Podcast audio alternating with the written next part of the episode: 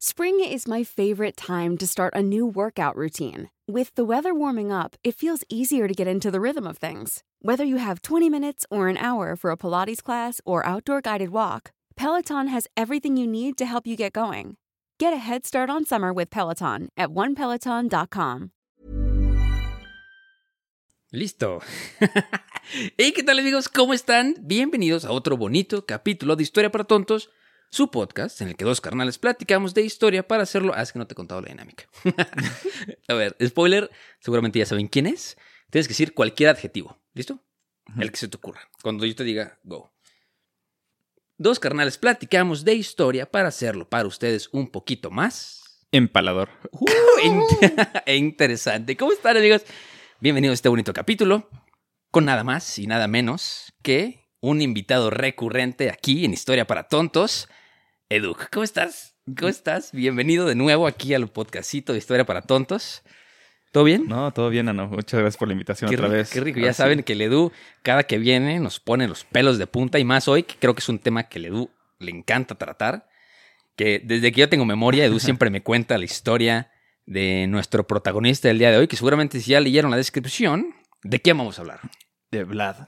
De Vlad. Tepes. Mira, vamos, vamos a decirle Vlad en este preciso momento. Sí, por supuesto. y mientras, y mientras se va desbloqueando la historia, le vamos poniendo más sobrenombres. Sí, sí, sí, sí, estuvieron este, en el, el último capítulo que estuve, también fue como un poco progresivo, ¿no? No Sí. sé si te acuerdas. este, Sí, un justo, no, porque- onda, ¿no? No me acuerdo cómo se llamaba, güey. No, pues el Cid campeador. No, no, pero, o sea, pero ¿cómo se llamaba, güey? Ah, Rodrigo Díaz de Vivar. Sí, exactamente. Empezamos con- platicando Rodrigo, de, con de, Ron Rodrigo. de- Rodrigo, ya después se convirtió en el, en el Cid campeador y creo que Vlad, el empalador, no, no le hace justicia al nombre. Tenemos que pasar por grandes, por, por etapas, ¿no? Y al final que lo bautizan como, como Vlad el empalador o, spoiler, Drácula. Así es. Drácula, Draculín. Antes de empezar el capítulo con el, con el bonito contexto, que es como siempre nos gusta empezar, aquí nos gusta empezar por el inicio. Este, en el Patreon día de hoy platicamos y, y compartimos cada quien. Yo ya hace mucho que borré Bumble y Tinder, ah, Cállate. porque como es Semana Santa, tenemos que estar en el fashion de Jesús bien clavados. El lunes lo vuelves a instalar. Bien clavados. No, no, no. Clavados así en la cruz. Feliz Semana Santa a todos. Mira, Sí, a, espero a- que a hayan un- a descansado. uno que es hereje, a mí me da mucho gusto que llegue el Viernes Santo y poder decir, como a las 3 de la tarde, decir, como a esta hora murió Jesús. como señora saliendo de la iglesia. Así, a- a la mínima nube que existe en el cielo, dices, ya se nubló. Ay, es que el cielo se puso triste porque a esta hora murió Jesús. y tú, sí, señora, ya deje de confesarse diario. Pero bueno. Ojo, si se confiesan diario, algo están haciendo mal, no deberían pecar diario. Y si sí, invítenme.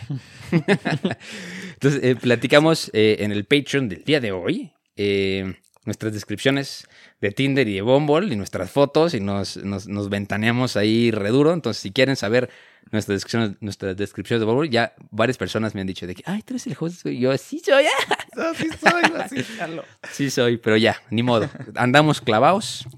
Así que, bueno, Es historia del pasado. así es. Ah. Pero Por eso es historia. Por eso historia, para tontos.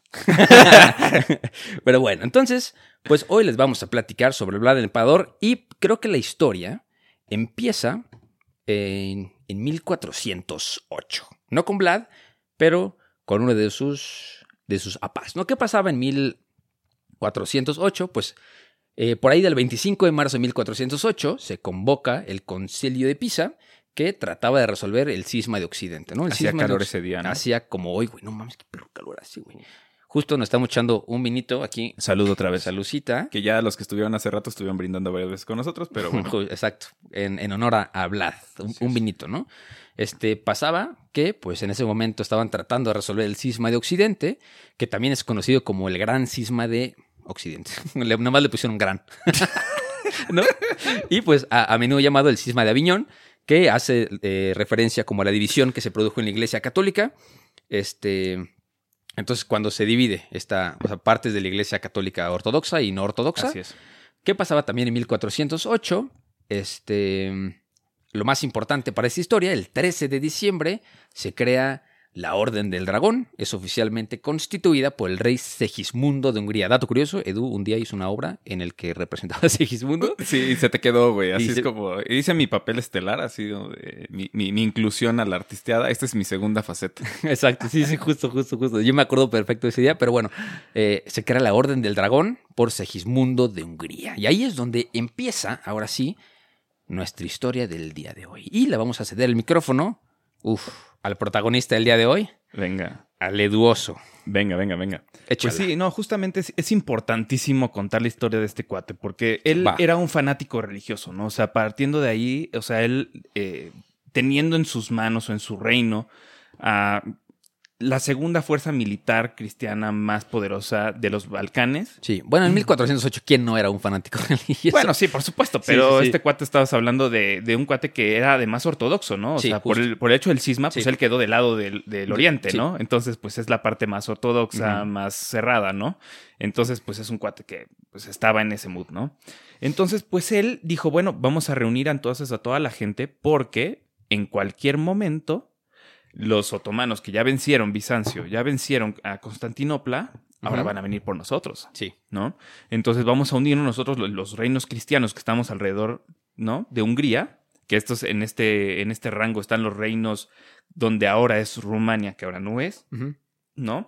Estamos hablando específicamente de Moldavia, de Valaquia y Transilvania, que les ha de se- sentir este súper familiar por el hecho de, de la, de la novela de Bram Stoker, sí, ¿no? sí, sí, sí. Entonces, este, pues bueno, este Segismundo dice, bueno, vamos a hacer una orden religiosa militar para que todos los regentes o voivodas, que eran como se les conocía, se unan a nosotros y defendamos la cristiandad del avance de los otomanos, ¿no? Ok.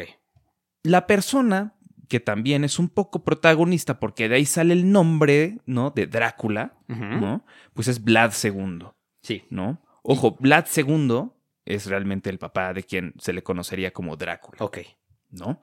Este, Vlad II entonces, cuando regresa a Valaquia, eh, pues bueno, él se queda con el mote de el dragón, El ¿no? dragón, sí. Pero este, en su dialecto de Valaquia, pues no existe el dragón en cuestiones mitológicas, ¿no? Sí. Entonces, la traducción completa, que es Dracul, Vlad Dracul, Dracul significa en ese lenguaje rumano antiguo. El diablo, ¿no? El diablo. Entonces, él regresa no siendo Vlad el dragón, sino regresa siendo Vlad Vlad, el el, diablo. ¿no? Entonces, es una cuestión el patas de cabra. Exactamente, porque eh, eh, la, la cuestión de lingüística de Hungría era. Drac, ¿no? Sí. Entonces era Vlad Drac.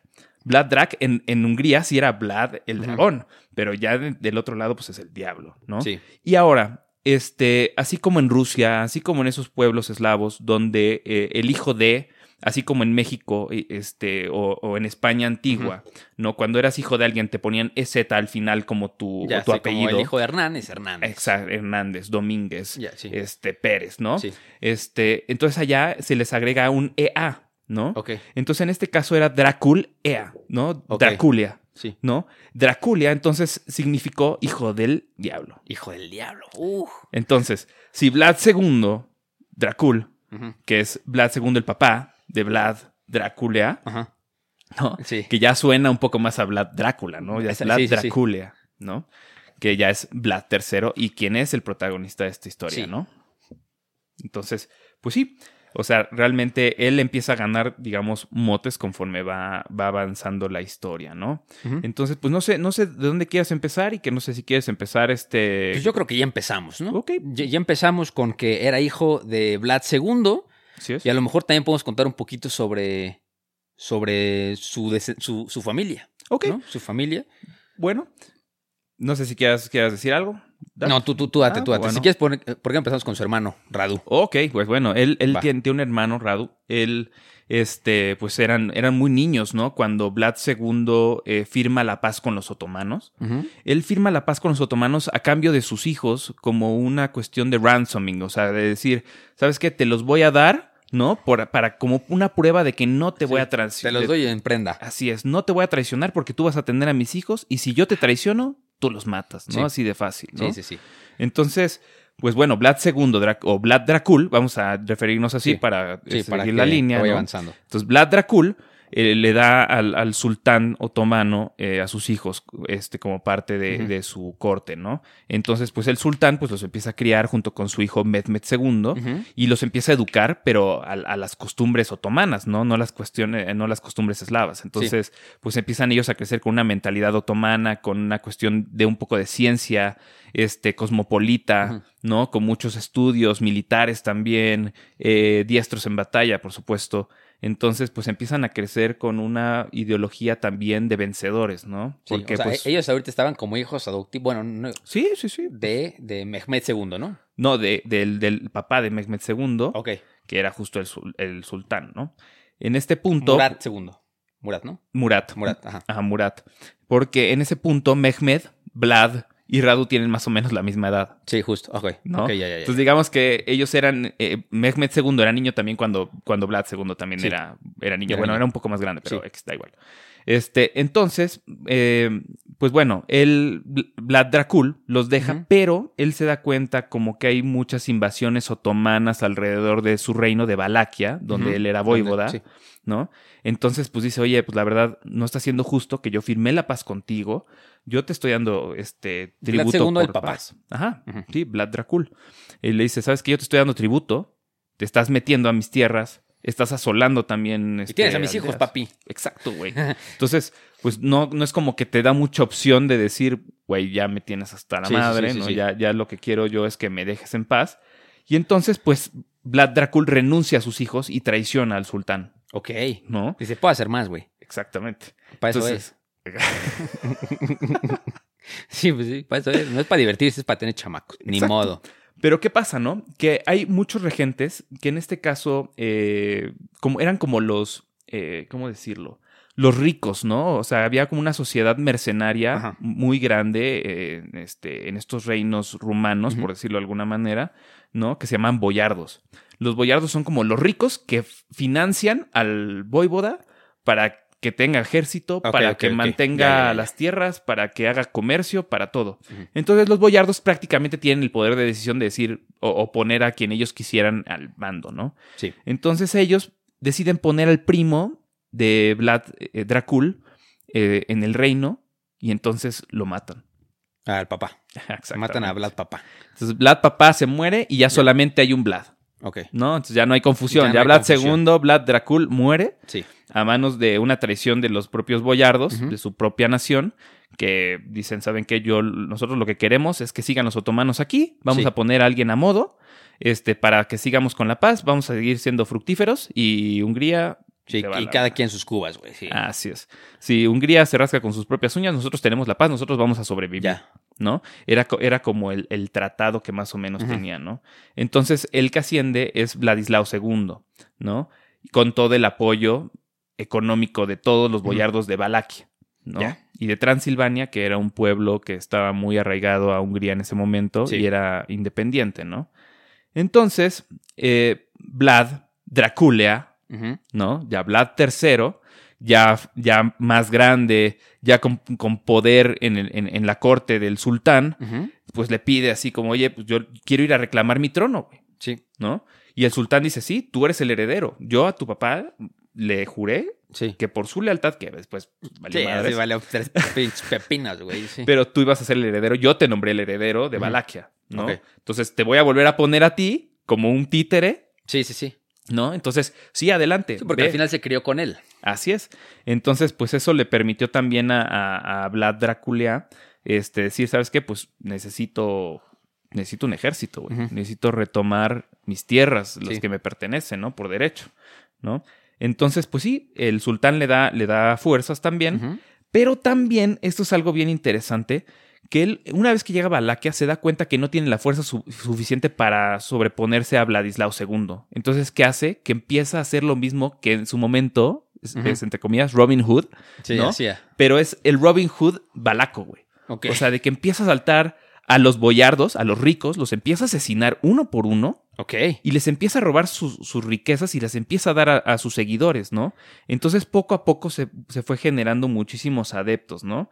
Y llegó un punto donde se enfrenta al ejército profesional de Vladislao II con seguidores informales, con un ejército improvisado de otomanos, que no era el ejército Sí, sí, sí. regular, que era simplemente una fuerza ahí que le dio así, sí, una, una fuerza ahí que le dio así como, pues llévate estos vatos, o sea, son expendables, Sí, sí, sí. este, tómalos y llévatelos y ya a ver si con esto lo haces, ¿no? Él se dio cuenta que pues no le iba a hacer la neta, pero a, a- a- a fuente de, de- de hacerlo con estos métodos de Robin Hood, pues lo logra, ¿no? Entonces mata a Vladislao II dentro de la batalla Ok. y entonces pues empieza, este, empieza a reinar Valaquia, ¿no? Pero, aquí está el pero, Ok.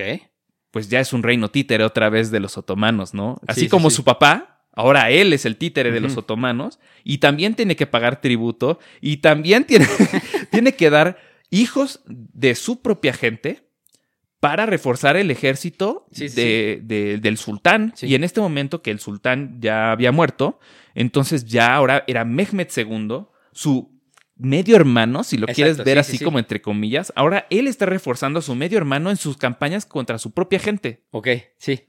¿no? Entonces, él en algún momento, este, dice, oye, ¿sabes qué? Pues la verdad es que ya están muy manchados los tributos, ya, este, ya, ya no los puedo pagar, no te quiero seguir dando a los hijos de mi gente, este, pues ya, ya, ya estuvo bueno, ¿no?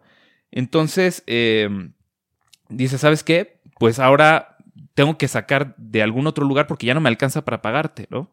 Se empieza, los búlgaros, eh, que fueron medio conquistados por los otomanos, pues se volvieron aliados como en el momento de que pisaron el primer terreno búlgaro, los búlgaros dijeron, ya, ya somos de tu equipo, somos de tu equipo, para, para, para, para, para, ¿no? Ya, güey, me rindo. Exacto. Entonces ellos... Al TF4, co- así. Sí, exacto. Como eran frontera, entonces este, los búlgaros pues eran como los, los mercenarios otomanos que mantenían como el control, como la policía de sí, la sí, región, sí. ¿no? Entonces, pues este cuate dice, ah, pues voy a asaltar a los pinches búlgaros por traidores y les voy a robar sus cosas y se las voy a dar a Mehmed, ¿no? O sea, el dinero no va a salir de mí, va a salir de estos maricas. Sí, de, estos cuates nos traicionaron a nuestra gente, nos traicionaron a nosotros. Bueno, ahora entonces yo voy a tomar sus riquezas y se las voy a dar a Mehmed II. ¿De acuerdo?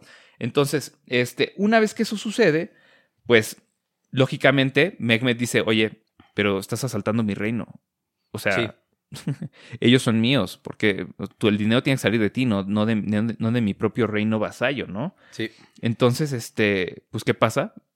Que pues Vlad, Draculia, se saca de la manga la justicia de decir, ahora lo que voy a hacer es torturar a esta gente que son traidores a nuestra este, Sí, sí, sí, ideología. se, se fue de un lado de la balanza al otro Así es. completamente. De que ya radical, pero al otro lado Exacto. radical. Entonces, ahora él se ve como una especie de cruzado. Sí. ¿no?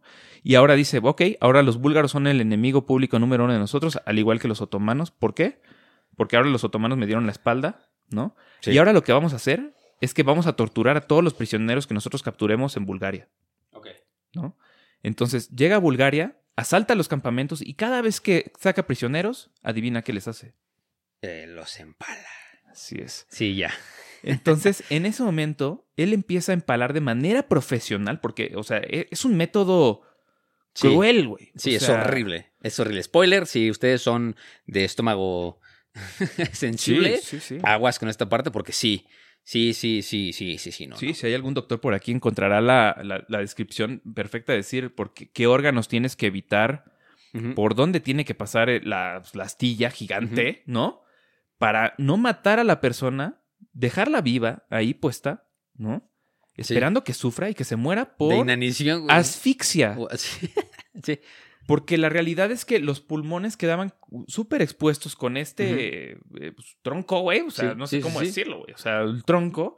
Y pues su propio peso los asfixiaba, ¿no? Entonces morían asfixiados, pero además con el palo atravesado por todo su cuerpo de abajo hacia arriba, güey. Sí, sí. o sea, de por sí lo doloroso que pudo haber sido y todavía te dejan ahí sufriendo, ¿no? Entonces, pues imagínate pueblos búlgaros con toda su gente empalada, Sí, no, qué espanto, ¿no? O sea, el terror de una persona, o sea, imagínate, o sea, si, si las crónicas de Díaz de Bernal, Sí. cuando vino aquí a América y dijo, ¿por qué le están sacando el corazón a estos vatos? Pues imagínate que hubiera dicho ese mismo cuate, Sí, que hubiera de- entrado ahí, ¿no? O sea, y ver a todos los pueblos con toda su gente empalada, mujeres, niños, este, adultos, este, todos los prisioneros, los combatientes y demás que fueron, que fueron también empalados, ¿no? Entonces estamos hablando de que más o menos en, en este, en este, solamente en esta acción, eh, él empaló en el, este, en el Valle de Sibiu Ujú. 20 mil personas. No mames. O sea, un valle, imagínatelo, el claro, Sí, ¿no? sí, Con la aldea así. en medio, ¿no? Y todo alrededor del bosque, todo alrededor del valle, personas, empaladas. güey. Sí, no no. O sea, imagínate ser el emisario de, de Mehmet II a ver los pueblos, a ver, oye, que... que, que Sí, que un- vete, ve- vete a hacer el scouting, güey. De la nada llegas y círculos así alrededor de la aldea, sí. 20 mil personas empaladas. 20 mil personas empaladas, ¿no? O sea, si puedes ver una marcha, puedes ver algo así, que ves el río de gente, ¿no? Sí. Pues ahora imagínatelos en línea recta, ¿no? Sí, como, como un camino hacia la aldea, así de que quieres pasar, pasa por aquí, pero tienes que ver todo este pedo. Y además donde chance todavía están vivos, ¿no sabes? Sí, sí, sí, exacto, sí. ¿No? O sea, el, el trauma este, que te genera verlo, pero también hacerlo, güey. O Sí, sea, sí, sí, porque para hacer este tipo de acciones, o sea, tienes que tener un problema ahí medio denso. Sí, de, O sea, ya, no- ya, ya te. Inhumano. O sea, Sí, sí, sí, porque- Desensibilizado. O sea, inhumano ya. ya. Sí, una cosa es decir, ok, los empaló, ¿no? Sí. Pero dentro de la complejidad de hacer ese tipo de tortura, Sí, decir, porque, a ver, la oye. la empalada no es lo mato primero, luego lo empalo. Es de que Exacto. lo empalo vivo, güey. Eso, eso, o sea, los gritos, la interacción, Sí, el no, sufrimiento, este, pues toda la, la- la cuestión de fluidos, ¿no? Dentro de, dentro Sí, de no, la no. acción del, del- del empalamiento, ¿no? Entonces, pues 20 mil prisioneros empalados en, una sola, en una sola acción, en un solo pueblo. En un solo. Sí. O sea, estamos hablando que él en siete años empaló a 100 mil personas Sí, sí. o más. A un estado azteca completo, güey. Sí, y estamos hablando de gente que empaló. O sea, nada más empaló. O sea, pudo haber hecho otros métodos de tortura con otras personas. Sí, ahorita, por ejemplo, güey, aquí tengo un ejemplo de Sí, un sí, método sí. de tortura, güey. Este. Que pues dice que, que él construyó un gran caldero de cobre y colocó una tapa de madera con agujeros en la parte superior y puso a la gente en el caldero y metió la cabeza en los agujeros. Lo saltó ahí y luego lo llenó con agua y prendiendo fuego debajo de él y dejó que la gente llorara hasta que sirviera. Sirvieran hasta que se vivos. murieran, sí. Es, es- esa, él saca todo esto porque, pues los otomanos, eh, ellos invaden Grecia. ¿no? Y una técnica griega de tortura era esa. Era en un Sí, el- toro el de... toro de cobre. El toro de cobre, así es. Entonces, él adopta esta práctica del toro de cobre, pero la adapta a una cuestión medieval siniestra, Sí, sí, sí, de que. ¿no? De caldero, ¿no? Así como decir, pues, estoy haciendo pozole humano aquí. Como, ¿no? como sí, exacto. co- Como, anuncio de carnitas, que está el puerquito así en el caldero en su propio jugo, así, güey. Ajá. Exacto, ¿no? Entonces, pues bueno, él en su momento dice, pues bueno, esa es increíble, in- increíble idea empalar a toda esta gente, ¿no? Sí. ¿Qué voy a hacer ahora? Como, como en Shark Tank. I mean, me Sí, encanta. Sí, entonces, pues lo hace y dice, bueno, pues ¿Cuánto ahora... rendimiento me va a dar? No, y lo primero que hace es presumirlo, güey. O sea, a toda esta gente que además ya empaló, Sí. o sea, les quita las, la nariz, güey, le quita las orejas, los decapita a los que no... sí, a, la- a las los que mujeres no los empaló. pechos, o sea, sí. Sí, y hizo que los hombres se comieran el pecho de sus mujeres. güey. Sí, no, que no, que, que lo, sí. O sea, es, es una, una cuestión así como. O, o sea, ahorita dices, este cuate está realmente pirado, ¿no? Sí. O sea, es un cuate que dice. Pero mira, o sea, este, este cuate, o sea, fuera de toda esta acción, lo hacía con una intención. Sí, o sea, era el ju- fin justifica los medios, aunque el fin sea lo más cruel. O sea, él sabía que jamás iba a poder ganarle a Mehmet II. Sí. O sea, por los métodos convencionales, él jamás le iba a ganar. ¿Qué tenía que hacer? Sí, por eso el sultán del imperio otomano. ¿Quién, güey? En ese momento, ¿quién? Nadie. En ese momento nadie más que él. Sí, exacto. Nadie más que él. O sea, él fue el único que dijo, ¿sabes qué? Yo ya no quiero estar este, pagándote tributo, ya no voy a lamerte las botas.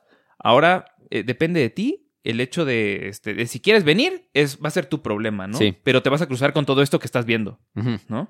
Entonces, te digo, llega con 23.884 porque las tiene registradas. 20.884 orejas, narices y cabezas. Llega con en bolsas, en postales, con el No rey de. Hungría a su corte y le lleva todo eso a su corte. Así de, mira, mano, ya maté a todos estos turcos, güey. Sí. Ayúdame, güey. Sí se puede, sí podemos, güey. Sí, sí, ya topa, güey. Sí. Y el otro, güey, así que gracias por. eh, gracias, O sea-. Pero además estás hablando de una persona súper ortodoxa, güey. Sí, justo. O sea, imagínate llegar a una corte con una persona súper ortodoxa y decirle, mira todas estas cabezas, mira todas estas narices, mira todas estas... Orejas, güey. Sí, o sea, pues el cuate lógicamente le dijo, "Oye, estás loco, güey. O sea, Sí, te- y yo- sí, sí.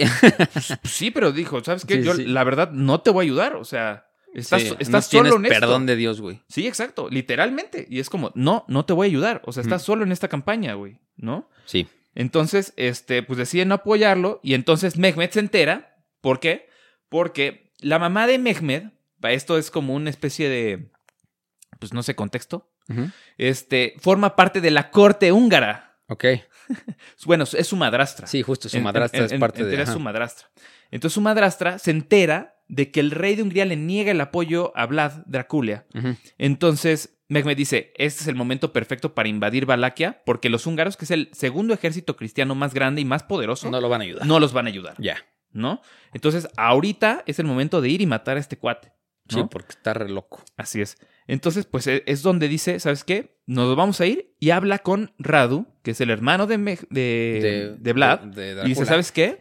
Ahora tú vas a ser el regente, ¿no? Y vas a instaurar los métodos otomanos de hacer las cosas ahora, ¿no? Yo ya estoy a tu, tu- a tu, hermano, no sé qué, ahora tú vas a estar. Y Radu, pues en vez de decir, no, es que es mi hermano, güey, no lo voy a matar, él Sí, dice, sí. por supuesto.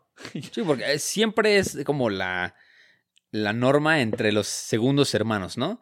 De que traen esta dinámica de no, es que mi hermano es el rey, pero a la mínima oportunidad de que ellos pueden tener un poco de poder, porque han vivido su vida resignados de que ellos no lo van a tener, siempre saltan a, a decir, bueno, sí, yo también quiero este poder, ¿no? Estaría bueno, pues sí, el, un cuate estudiadísimo en la corte de- del sultán más poderoso del mundo, o de la persona más poderosa del mundo en ese momento, pues claro que por supuesto que quiero ser Sí. un, este, un ayudante tuyo, Sí. ¿no? También quiero estar en ese, en ese pináculo de, de éxito, ¿no? Entonces, este, pues, ¿qué pasa? Que bueno, Vlad eh, Tepes ahora, Ya, eh, ya, ya, le, ya le cambiamos el nombre, es Vlad Tepes, que Tepes significa empalador. Empalador. El empalador. el empalador. Entonces, Vlad Draculia, el hijo del diablo, se vuelve en Vlad Tepes o Vlad el El empalador. O sea, es que, güey, ya no sé qué escucha peor, el hijo del diablo o el Vlad el empalador. O sea, los dos son nombres que inspiran miedo. Pues imagínate que te junten todo en una misma oración. Eres el Vlad, hijo del diablo empalador. No mames. Exacto. Sí. Porque además es Vlad Draculia Tepes. Sí, sí, sí. O sea, sería como el mote completo, ¿no? O sea, Sí, decir, ya, súmale. si quieres que sea más aterrador el pedo, dímelo completo. güey. Sí, sí, sí. Como, Literal, what's my name, ¿no? Así What's de- my name? Say my name. I am the danger. Exacto. Entonces, pues él dice, pues yo sé que jamás debo ganar, como te dije, en un método convencional de guerra, ¿no? Eh, Mehmed tiene una fuerza muy superior a los 200 mil soldados. No hay manera en, lo, en, en que mi, mi ejército regular y toda mi gente que Sí. pueda llamar miliciana, que son alrededor de 30 mil, puedan hacerle frente, ¿no? Sí. Entonces, pues Mehmed dice, bueno, yo sé que tú no tienes ejército regular, pero yo sí. Tengo a la unidad, así como en, en- en el caso de los romanos que tenían a sus centuriones, Sí. ¿no? Él- ellos tenían a los genízari o genízaros. Ok, los ¿No? genízaros, sí. Los genízaros es la unidad especializada más habilidosa, más capaz y más fanática religiosa también de todo el planeta en ese momento, Sí. ¿no? Entonces, pues ellos literalmente no les importaba morirse con tal de proteger al sultán. Entonces, estás hablando de un ejército regular, profesional, con tácticas avanzadas, militares Sí, también. con armamento pasado de lanza para ese momento. Y además con la inclusión de la pólvora dentro del- de los Sí, ranks sí, de los sí. otomanos, ¿no? Estás hablando de personas que ya tienen arc- eh, arcabuces muy... Sí, eh, arcaicos. Muy arcaicos. Muy, como protoarcabuces, les diría. Exacto, protoarcabuces. Ujú. Esa sería la descripción correcta, ¿no? Protoarcabuces, ¿no? Que además tienen una especie de cimitarra, este, como tipo sarracena, pero muy evolucionada, donde el acero es de muy alta calidad, ¿no? O sea, estás hablando de gente de- que... El SEAL Team Six de ese momento. Sí, claro, por supuesto, ¿no? Más morteros, este, Sí. también arcaicos, Sí. protomorteros, si quieres hablar, sí. protocañones gigantes llamadas bombardas, Bombardas, o pequeñas bombardas, ¿no? Que era como una especie de cañón de utilería donde, eh, pues los ocupaban mucho para, este, para sitio, ¿no? Sí. Para sitiar castillos, campamentos y todo el resto de, de cosas. Entonces dicen, bueno, pues ahora nos vamos a llevar a toda la fuerza de nuestro ejército a vencer a Vlad Tepes. Hablad, hijo del diablo empalador. Así es. Y tienen una pequeña, una, un pequeño este, retraso, una complicación muy fuerte, que es el terreno, Ok. ¿no? El terreno eslavo es un terreno montañoso, lleno de ríos. Sí. Sí, pues ahí está el Danubio. Exacto. Gran Vals, el Danubio azul. Escúchalo. Entonces, Hi, I'm Daniel, founder of Pretty Litter. Cats and cat owners deserve better than any old fashioned litter. That's why I teamed up with scientists and veterinarians to create Pretty Litter. Its innovative crystal formula has superior odor control and weighs up to 80% less than clay litter. Pretty Litter even monitors health by changing colors to help detect early signs of potential illness. It's the world's smartest kitty litter. Go to prettylitter.com and use code ACAST for 20% off your first order and a free cat toy. Terms and conditions apply. See site for details. El Danubio, el río Danubio es un río muy ancho, caudaloso, que en ciertas partes del año inunda también el resto del, del, eh, De los valles. pues sí, los inunda, ¿no? Entonces, pues es muy complicado mover una fuerza tan grande con, un- con piezas de artillería tan pesadas, porque pues esos eran cañones muy pesados, o sea, de Ujú, sí, sí, acero No, no forjado al 100%, donde eran este, pues, toneladas de cañones, ¿no? Y él, pues obviamente, siendo el sultán, el, no sé, el Elon Musk o el Jeff Bezos sí, de, de ese ese momento, momento. sí, pues vamos a llevarnos todo lo que nosotros tenemos, ¿no? Me, Sí, va- me vale. de que la demostración de poder al mil por ciento, ¿sabes? De que desfile armamentístico. Así es. Entonces, ¿sabes qué? No me importa. Yo me voy a llevar todo este equipo y lo voy a llevar y me lo, y me lo Justo, voy a porque aparte en ese momento el imperio otomano no tenía otro conflicto más que ese. Era como una época para ellos un poco de paz, porque digo, a lo largo del- de la historia del imperio otomano se pelearon hasta con Napoleón, Sí, sí, sí, sí. pero en ese momento le tocó hablar. En ese momento Y le tocó ya. hablar. Y además una fuerza súper inferior. O sea, estás hablando que cuando le toca a Napoleón, por ejemplo, pues era una fuerza superior contra otra fuerza superior. Sí, exacto, sí. En este caso es una fuerza hiper superior contra el underdog, o sea, que tiene nada más 30 mil soldados que ni siquiera son profesionales. Y, y- y siento que también el, el conflicto se tornó un poco personal, ¿no? De que hermano, con- o sea, medio hermano contra Exacto. Drake contra Josh.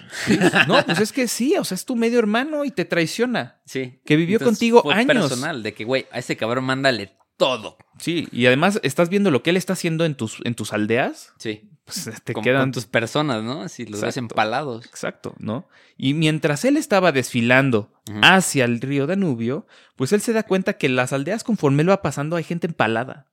Sí. O sea, y no solo eso, sino que Vlad es una persona que ya asumió métodos de combate otomanos y además es una persona súper inteligente en cuestiones de batalla de guerrillas. ¿no? Entonces él utiliza un método que no sé si te es familiar, que se llama Scorch Earth, ¿no? Sí, la tierra quemada. Exactamente, es la Sí. táctica de la tierra quemada, ¿no? Que es, pasas por campos, los quemo. Tienes animales, los mato en ese momento. sí. Si hay pozos, enveneno los pozos. Sí, es tierra de nadie. Así. No puedes Inusable. reabastecerte, no puedes darle de comer a tu gente.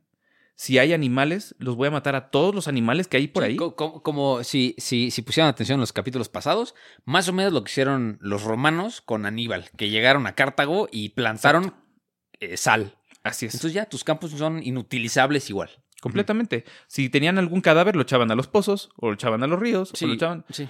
O sea, no podían tomar agua, no podían alimentarse.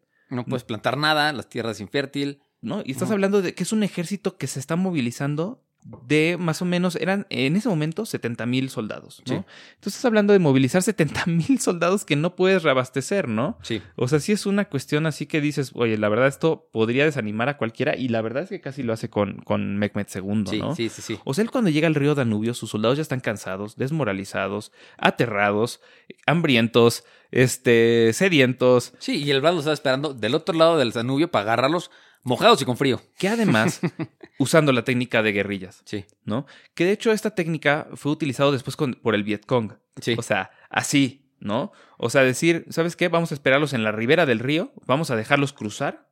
Que lo primero que hizo este, este Mehmet II es decir, ¿sabes qué? Tengo a dos generales de alta confianza, los voy a mandar del otro lado y los voy a mandar del otro lado para que lo venzan ahí, ya. Sí, Acabar con esto del otro lado. sí. ¿no? Y que me van a asegurar la cabeza de playa, ¿no? Decirlo sí, sí, entre sí. comillas, ¿no? Porque pues es un río. Sí. Este, digamos que la cabeza del otro lado de la ribera, este, para que pueda desembarcar de ese lado, ¿no? Entonces, pues manda a, a una, a un contingente de genízaros del otro lado, ojo, genízaros. Sí, sí, sí, sí. Los están mandando un SEAL Team, sí, contingente sí. enorme. Entonces, estás hablando de que tienes 70 mil soldados ya ahí y más o menos mandas unos 20. Sí. Bueno, pues manda a los 20 del otro lado y Vlad del otro lado lo recibe a cañonazos, lo recibe con todo. el- Sí, de que, ¿qué pensaste fuerza. que yo no tenía pólvora? También tengo. Pero lo brillante fue que se esperó hasta que el ejército cruza la ribera y se acerca al bosque. O sea, en el momento que se acerca al bosque, el ejército de Vlad aniquila por completo al ejército. Y no solo eso, sino que los empala y los pone en la ribera del río para que el otro los vea. sí, de que mira, ahí va. Exacto. Y ¿Ya si quieres cruzar, eso es a lo que te vas a enfrentar, Sí. ¿no? Y empala 20 mil soldados más dos. Más dos, exacto, más los generales de confianza del otro güey. Que aparte, dato curioso, este, que era Hasma Bey. sí, sí, es, eh, el primero es Hamza Bey. Ajá. que es, es como su, su, su, eh, su general, digamos, de alta confianza, Sí. súper... Sí, sí, el, el Ávido la mano derecha. Sí, sí, sí. ¿no? El, su John Wick. Así, Mandó a su John Wick ándale. y al final del día, los hijos de Hamza Bey, que era el John Wick, cruzaron el río. Vlad los dejó pasar y los hijos de Hamza Bey recuperaron los restos de su papá empalado todavía vivo. Sí, exacto. Exactamente. De hecho, sí. Y entonces, este, aquí me gustaría hacer una especie de, de- de paréntesis Sí. para este, contar una especie de chismecito que, uh, chismecito. Aquí es lo bueno. que ya que estamos hablando de estos empalados, Sí. este, un chismecito buenísimo. El Vlad Tepes tiene una residencia en Targoviste, ¿no? Sí. Targoviste es como un- un- una aldea que está muy cerca de, este, de Valaquia, donde él pues, tiene a su esposa, ahí tiene a sus hijos. Sí, el castillo de Drácula, Así literalmente. es, el castillo de Drácula. ¿no? Entonces, pues él tiene a todos sus vasallos ahí. Era un pueblo donde se distinguía por alta criminalidad. Ok, ajá. sí, sí, sí. Alta Mm, criminalidad. eh. Adivinen cómo lo solucionó. Sí, sí, sí, exacto. Eh, spoiler, empalando a la banda.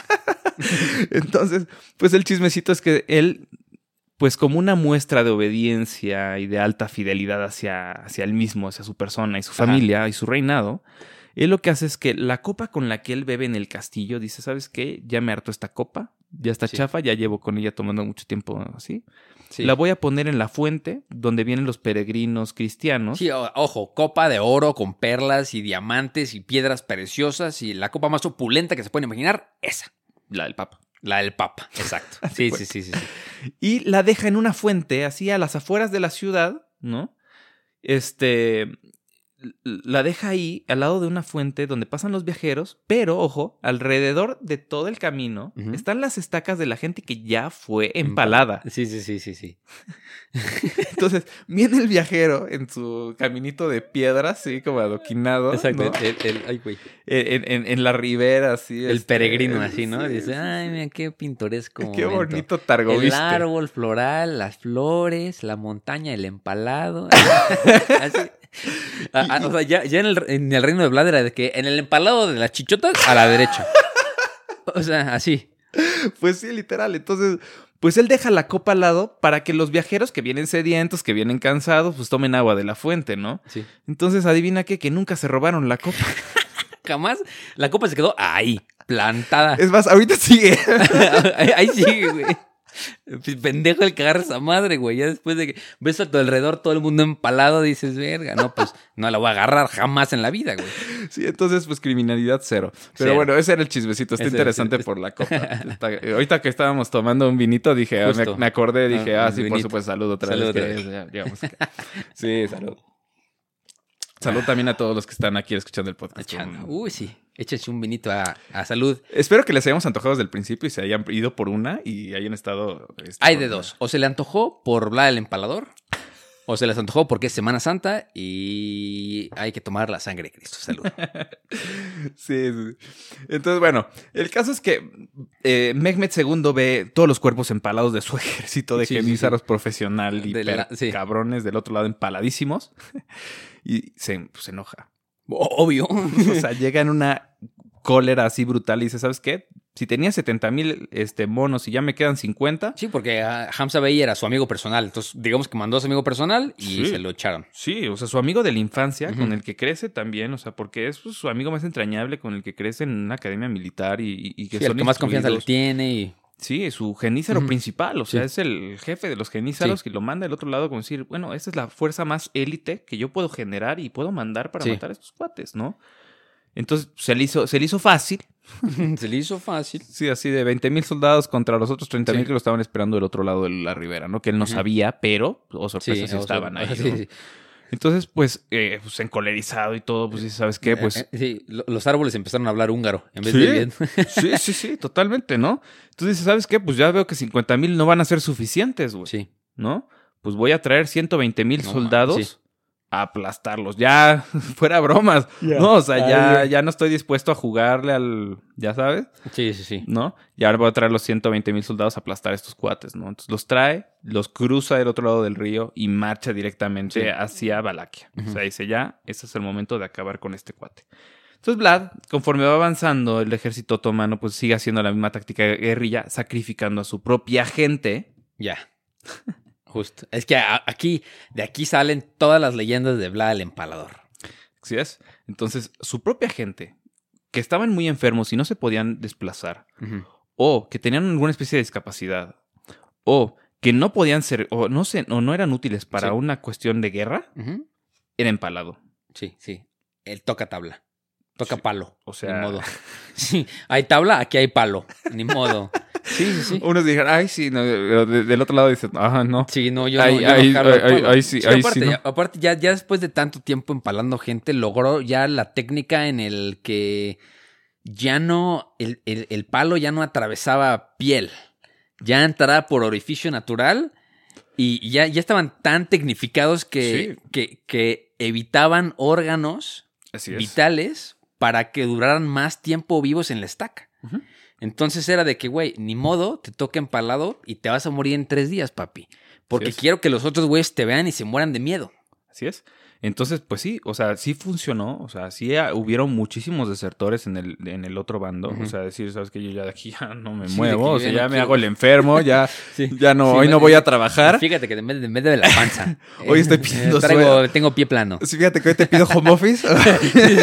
sí, home office el día de hoy porque, híjole. Sí, justo, justo, justo, justo. justo.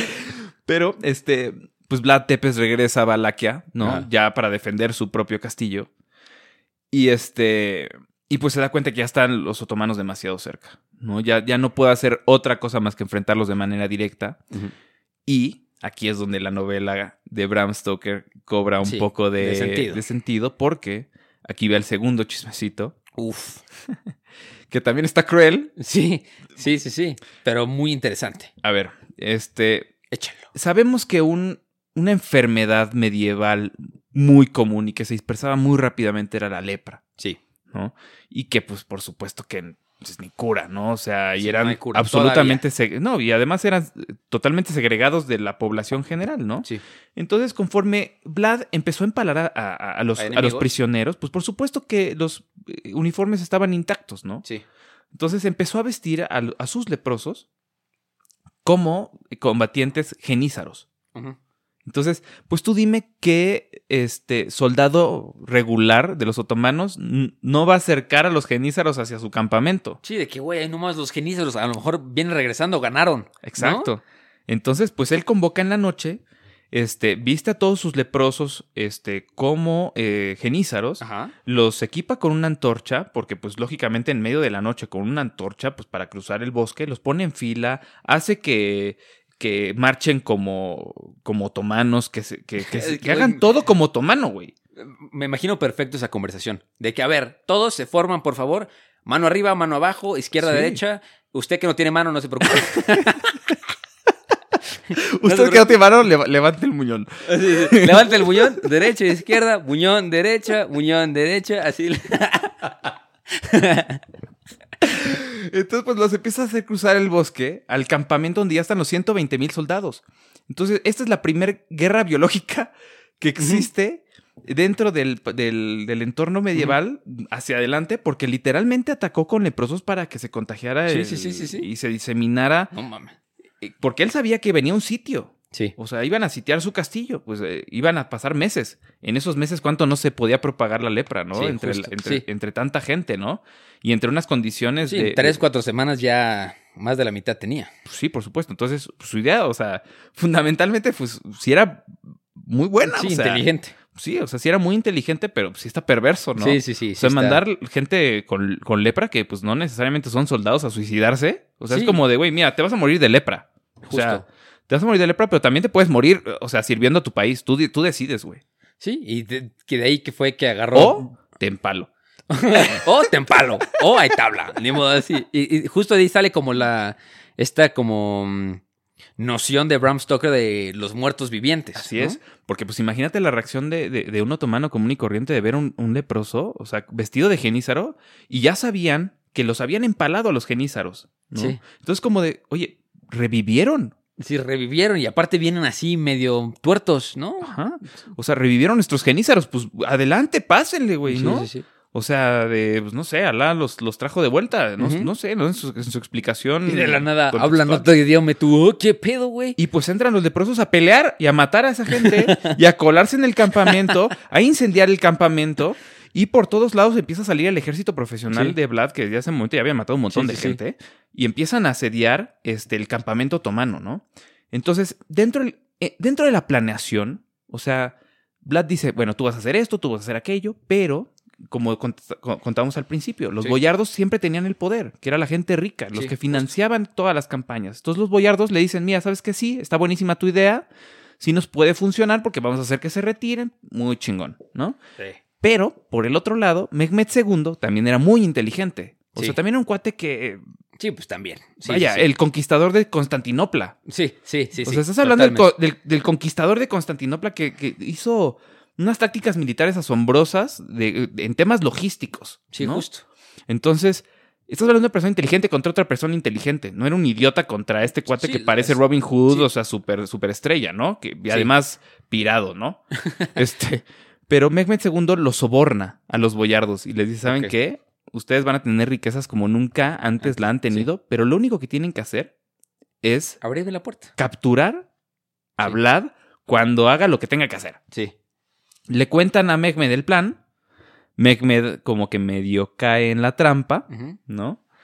Pero los boyardos aprovechan ese momento para, con su guardia personal, capturar a, a, A Vlad. a Vlad Tepes y lo mandan a Hungría con el rey este, de Hungría, que en ese momento era un descendiente de los Corvinus. Sí, como, como exilio, hazte cuenta. Así es, es como de, mira, ya, te, ya lo mandamos del otro lado, ahora sí, ya puedes poner a quien tú quieras en, en- en el reino, Sí. este Mehmed. Ahora pon el que tú, Al que se te antoje. así es. Entonces, pues Mehmed, adivina a quién no pone, A Radu. Sí, al hermano de Vlad. pero no lo pone. Sí, no, no lo pone. O sea, dice, ¿sabes qué? Pues no lo voy a poner porque tú también me vas a traicionar en algún momento, Sí, justo. ¿no? Sí, el- la manzana no cae tan lejos del árbol, papi. Ya conozco los de tu calaña. Ya conozco a los Dracul. Ya conozco a los Draculinos. Y son medio. Esos son los culés, sí. Son draculéis todos. Son draculerísimos, hijos de perra. Entonces, pues, ¿qué hace Mehmed? Dice, bueno, ya capturé Valaquia, ya capturé todo. Dice, bueno, ¿qué me falta? Pues capturar al resto de los reinos que sí. ya no tienen al campeón Sí. cristiano que todos tememos. Pues ya tengo rienda suelta, ya es momento de acabar con los húngaros. Este es el momento para acabar con los Los húngaros. Entonces, pues él decide, bueno, ahora nos toca seguir adelante, vamos a capturar Moldavia, que eran los principales aliados de Vlad. Empieza una guerra contra ellos y Hungría este, dice, ¿sabes qué? Después de unos años dice, ¿sabes qué? Pues como que no nos está conviniendo que este cuate esté encerrado, ¿no? Como que lo liberamos Sí. como que lo ponemos en marcha otra vez, no sé, como que antes estaba, estaba interesante este que alguien estuviera al menos defendiéndonos, ¿no? O sea, que la guerra estuviera de ese lado y no aquí, ¿no? Sí, por- por- porque aparte, pues, o sea, mira, uno, el, o sea, a lo mejor su, su enfoque fue de que sí, ok, echamos la mano, pero al mismo tiempo eran culturas diferentes, eran Sí. religiones diferentes. Entonces, en el momento que entra Mohamed II, es- ellos dicen, oye, pues, o sea, sí podemos cooperar y todo, pero ya son costumbres que no son nuestras. Y ya, ya empieza a ver como el, el- el clash de culturas, ¿no? Sí, Entonces dicen, no, pues, ¿sabes qué? Sácate al Vlad. sí, sácalo de nuevo. O sea, vamos a sacar a nuestro campeón este, cruzado en ese momento. Sí. Pues ya era como de, bueno, sacamos a nuestro representante este, de la cristiandad para defendernos otra vez, ¿no? Y sí, lo, lo sacan. Este, le da, le da el rey las, este, las herramientas, el ejército para expulsar Para- a, sí, a Mehmed sí. II y empieza a hacer lo mismo que hizo en Valaquia en todos los reinos que estaban alrededor. Empalando banda, sí. haciendo las mismas técnicas de tierra quemada, de envenenamiento de los pozos, de sabotaje. Pero ya, o sea, ya, ya también. Ya, ya llegaba al punto, güey, de que ya no nada más era personas que no le servían. Ya era cualquier bystander que estaba por ahí. Era de que, por ejemplo, aquí, ojo, spoiler, si igual de estómago sensible.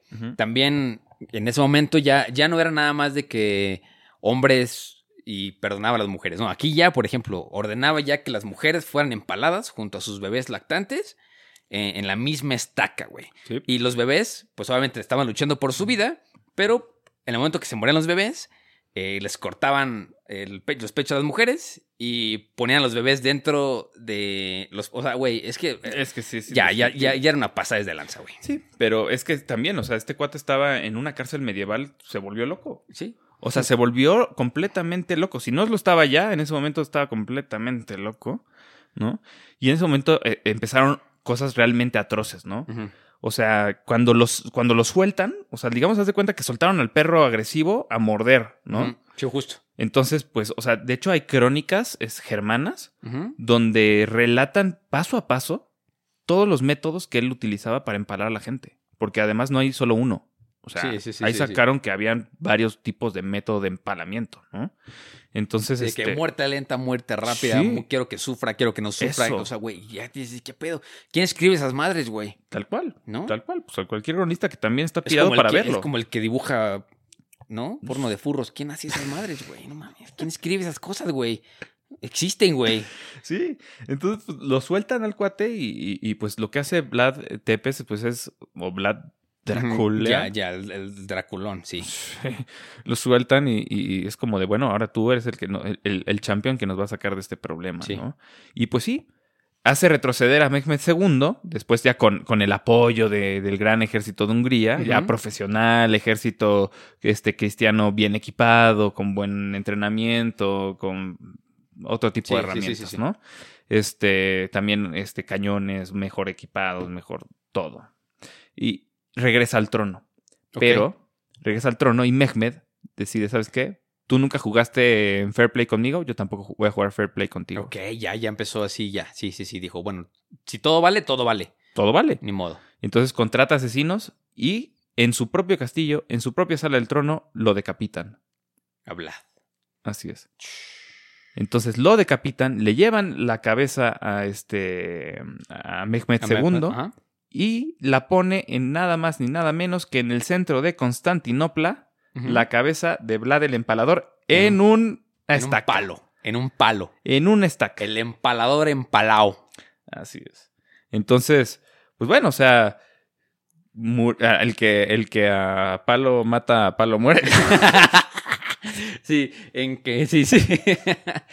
en pocas palabras, ¿no? Entonces, este, pues bueno, aquí, aquí el, el- el- el punto es, o sea, ¿cómo, cómo en tu contexto recordarías a este tipo de personaje, ¿no? O sea, en Rumania es recordado como un héroe. Sí, ¿no? ese, o, o sea, en la página de Vlad el Empalador, eh, en varias fuentes que yo chequé, decía héroe nacional. Ah, sí, ¿checaste fuentes? Algunas. Pero vemos si se las paso luego. Sí, pues imagínate, o sea, son defensas épicas, ¿no? O sea, Sí. la, la historia del, del underdog, o sea, la historia más, más épica que siempre, siempre destaca, que es muy famosa. O sea, el, el hecho del nacionalismo que él tenía como para realmente proteger a su gente. O sea, incluso como tú dices, ¿no? O sea, el fin justificaba los medios en ese momento, pero al final estaba protegiendo a su gente de ser invadida, ¿no? Entonces, pues bueno, o sea, los otomanos, pues bien gracias, o sea, en ese momento fueron detenidos y repelidos Sí. por una personalidad tan Sí, fuerte como la literalmente guerra psicológica, Sí. ¿no? O sea, de- deshizo de que mínimo a un sexto, un séptimo de- del ejército decir yo ya no quiero pasar ahí, Pe- güey. Ah, Sí, ándale, date cuenta. O sea, si, si pudieras dividir el ejército, pon tú en seis. O sea, pon tú que uno de, uno de seis desertó. Desertó. De- hab- hablando uno de seis, pues son muchísimo. Sí, Muchísima. uno de seis de 150 mil personas. Y, y haz de cuenta que tres de cada, eh, o sea, no sé, dos de cada siete o dos de cada seis fueron empalados. Justo. No, ¿No? Qué, qué locura, güey. O sea, dos de cada seis soldados de, de Mehmed II fueron empalados o fueron muertos en batalla. Entonces, o sea, totalmente quebró al ejército otomano ahí.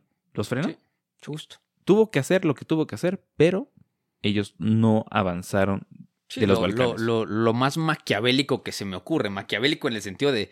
Y lo eso que que, ese cuate todavía ni existía. Exacto, eso que todavía no existía, pero pues, o sea, lo más maquiavélico en el sentido de que el fin justifica los medios. De que al punto de sacrificar a su propia población para infligir miedo en el ejército enemigo, ¿no? Que utilizar el miedo como técnica de, de combate. Y, y como orden público. como política pública. Pues sí, o sea, literal estaba aplicando la, la del Bronco, ¿no? Así de, pues, les mochamos las manos. Este güey lo pensó antes. ¿no? Sí, es, es- nada, nada nuevo, nada nuevo, Bronco. Le tienes que Entonces, pagar regalías a nuestro compi el Vlad. Pues ahí está, ahí está, ahí está la historia, ahí están los chismes, ahí está híjole. todo lo que tenías que saber del empalamiento y de qué vas a hacer el viernes, además de estar también incrustadísimo. Incrustadísimo. No, hombre, híjole. Qué bárbaro el Vlad el empalador. Es, es una historia que siempre tengo muy presente. Que quién mejor que contarme que tú. Porque siempre platicábamos de, de todo este pedo. Seguramente, a lo mejor, si quieres, también nos, la- nos aventamos el capítulo de la Inquisición. Oh, Porque la, las. Es que justo, o sea, como todo ese tipo de, de cosas inhumanas. eh, pff, o sea, es, es impercibible cómo alguien puede pensar estas cosas, pero sin duda hay gente que las piensa. Y hay veces que le sale el chistecito, como, como hablar. Sí, ese, ese es el caso, ¿no? O sea, hay, hay tipo de técnicas, hay tipo de, de, de torturas que dices, oye, esto... Sí, o está". sea, hay, hay cosas que obviamente no les contamos que. No, por supuesto que no. que- Pero bueno, ustedes pueden hacer investigación por Sí, su propia cuenta, ¿no? Y, este- y ver un poco más gráfico lo que les estamos contando. Creo que fuimos muy específicos, pero este, creo sí, que pero pueden hay, cosas, hay cosas peores, ¿no? Y hay cosas más gráficas y, y a lo mejor les dimos un pequeño spoiler de lo que pueden encontrar si busquen un poquito más las técnicas que utilizaba Vlad el empalador. Eh, se las vamos a dejar en las fuentes, jajaja, no es cierto, aquí no hay fuentes, estas cosas no hay. No, hay fuentes, pero hay copas incrust- con incrustaciones que no se pueden robar, porque si no, Exactamente, aquí no hay fuentes, aquí hay copas que, no, que son irrobables. Entonces, híjole, oye, una hora Ay, echándonos, voló.